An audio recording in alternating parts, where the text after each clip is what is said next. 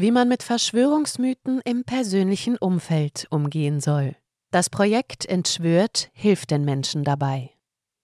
Sie hören einen Podcast von Transition News. Der folgende Beitrag wurde am 28. November 2023 von Konstantin Demeter veröffentlicht. In den guten alten Zeiten gab es einmal Skeptiker und investigative Journalisten. Später wurden sie dann Verschwörungstheoretiker genannt. Dann war auch dieser Ausdruck passé, denn Theorien aufzustellen ist legitim. Etwas Härteres musste her. Also Verschwörungsideologen, die Verschwörungsideologien verbreiten. Doch halt, Ideologien müssen nicht unbedingt falsch sein. So kam es, dass jegliche Kritik an einem offiziellen Narrativ zum Verschwörungsmythos wurde. Alternativ wird auch Verschwörungserzählung verwendet.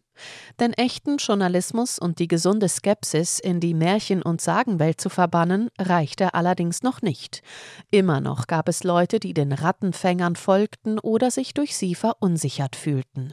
Man musste sie somit bei der Hand nehmen und beraten, wie sie mit Verschwörungsmythen im persönlichen Umfeld umgehen sollten.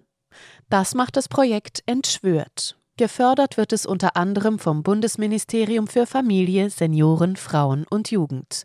Auf der Webseite des Projektes heißt es nicht erst seit der Covid-19-Pandemie machen viele Menschen die Erfahrung, dass Angehörige gezielt Links und Verschwörungserzählungen in Familienchats verbreiten oder teils problematische Äußerungen tätigen, die Regierung und Wissenschaft jegliche Legitimation absprechen. Gespräche eskalieren und führen oft zu nichts, weil das Gegenüber für Argumente nicht zugänglich ist.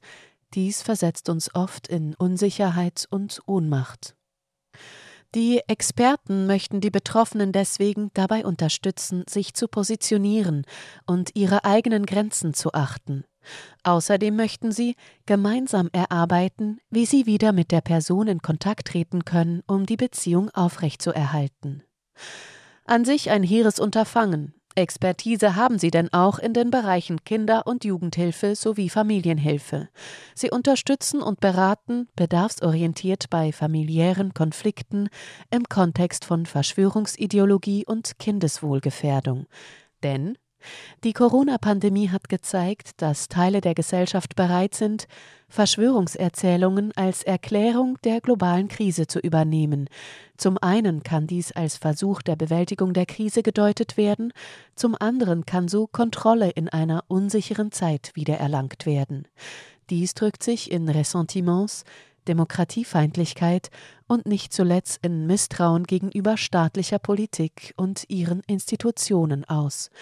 Dies führt in Teilen zu einer Polarisierung in Familien, Freundeskreisen und in der gesamten Gesellschaft. Einige Ratschläge liefern die angeblichen Fachleute in Sachen Verschwörungen schon in den Fax. Auf die Frage, wann und wie man eingreifen sollte, wenn Verschwörungserzählungen geteilt werden, empfehlen sie zunächst nach den Quellen zu fragen. Oftmals sei gar nicht bekannt, dass und wie auf verschiedenen Kanälen Desinformation betrieben wird oder aktiv Fake News geteilt werden. Medienkompetenzen seien natürlich unterschiedlich vorhanden. Man solle auch nachfragen, warum das Gegenüber ausgerechnet dieser Quelle traue und nicht anderen. Dann geht's richtig zur Sache.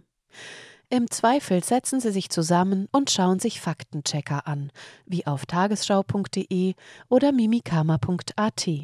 Hier werden gängige Verschwörungserzählungen aufgedeckt und entlarvt. Debunking.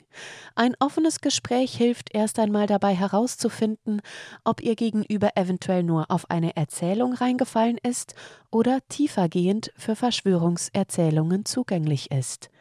Sobald sie mitbekommen, dass Personen aus ihrem Umfeld gezielt Desinformation betreiben und ihre Informationen nur noch durch sogenannte Alternativmedien beziehen, sollten sie hellhörig werden. Besonders schlimm ist gemäß Entschwört, wenn dazu noch menschenfeindliche Inhalte geteilt werden. Als Beispiel wird der Vergleich der Covid-Maßnahmen mit der Situation von Jüdinnen und Juden im Dritten Reich genannt.